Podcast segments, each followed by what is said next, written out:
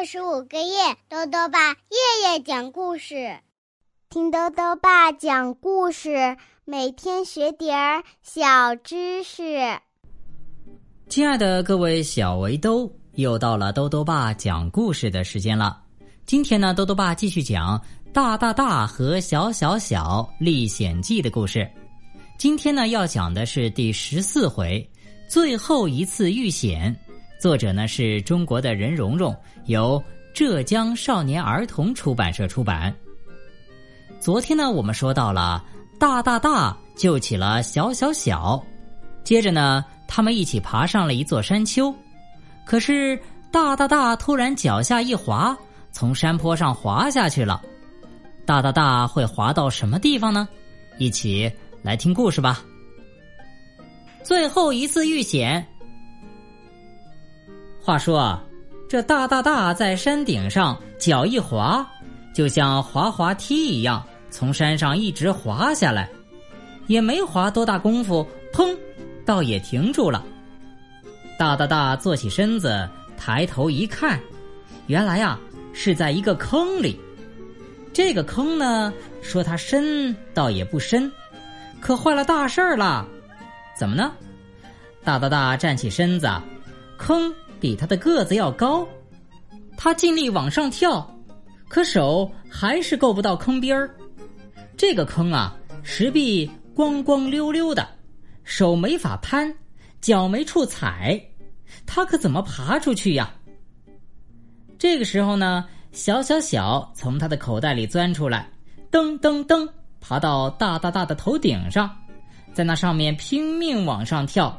也还是看不见坑上面的情形，倒是高高的坑边悬着一棵灌木，可是离他还远着呢。大大大这回啊，又像打雷一样哀叫起来：“哎呦呦，没办法了，这回我真要像最后一只恐龙那样完蛋了，玩完了。”小小小却很镇静的说：“事到如今。”叫也没有用的，还是想办法要紧。还能有什么办法？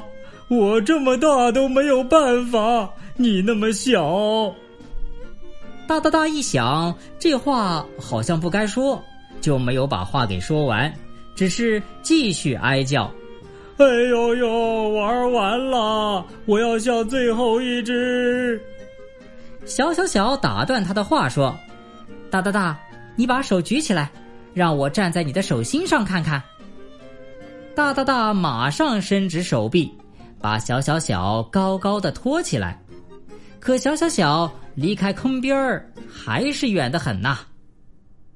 完蛋了，玩完了。这回啊，大大大更加伤心了。我要像最后一只恐龙那样完蛋了。我要像最后一只。小小小不听他的，他抬起头看看上面的坑边儿，只管想他自己的。忽然，他叫了起来：“哎，我们来试试看！”大大大马上停了口。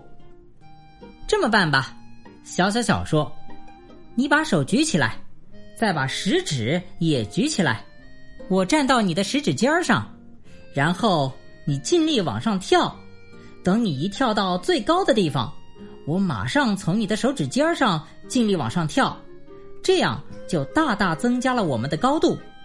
不过你注意跳的方向，要让我跳上去抓住坑边的那棵树。好，事到如今，就照你的办法试试吧。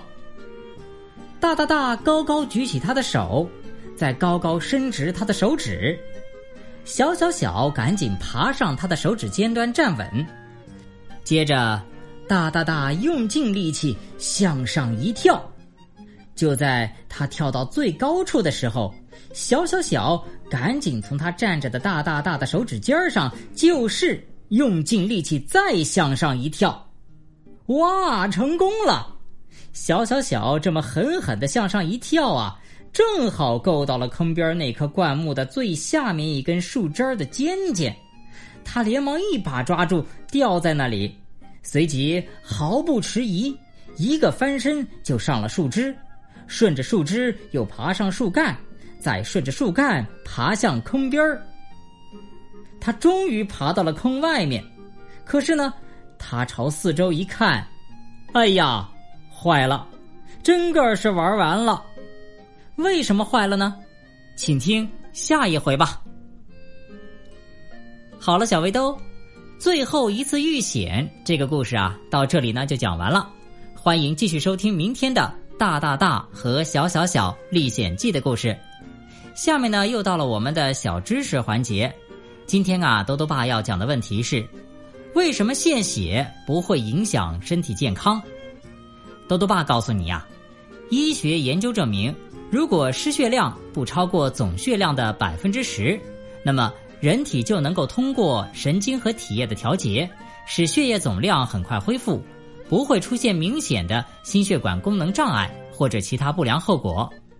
对于一个正常的成年人来说，每次献血两百毫升，仅仅占了血液总量的百分之四到百分之五，人体呢是完全可以调节的，不会影响身体健康。不过呀，献血之后损失的红细胞会由骨髓造血组织加速生成，这个过程呢比较缓慢，一般需要好几个星期才能使红细胞数量恢复。最后呢，又到了猜谜时间了，今天的谜面是这样的。白衬衣，黑大褂儿，走起路来摇啊摇，冰天雪地也不怕。打一动物。再说一遍，白衬衣，黑大褂儿，走起路来摇啊摇，冰天雪地也不怕。打一动物。你猜到了吗？如果想要告诉兜兜爸，就到微信里来留言吧。要记得兜兜爸的公众号哦。查询“兜兜爸讲故事”这六个字就能找到了。好了，我们明天再见。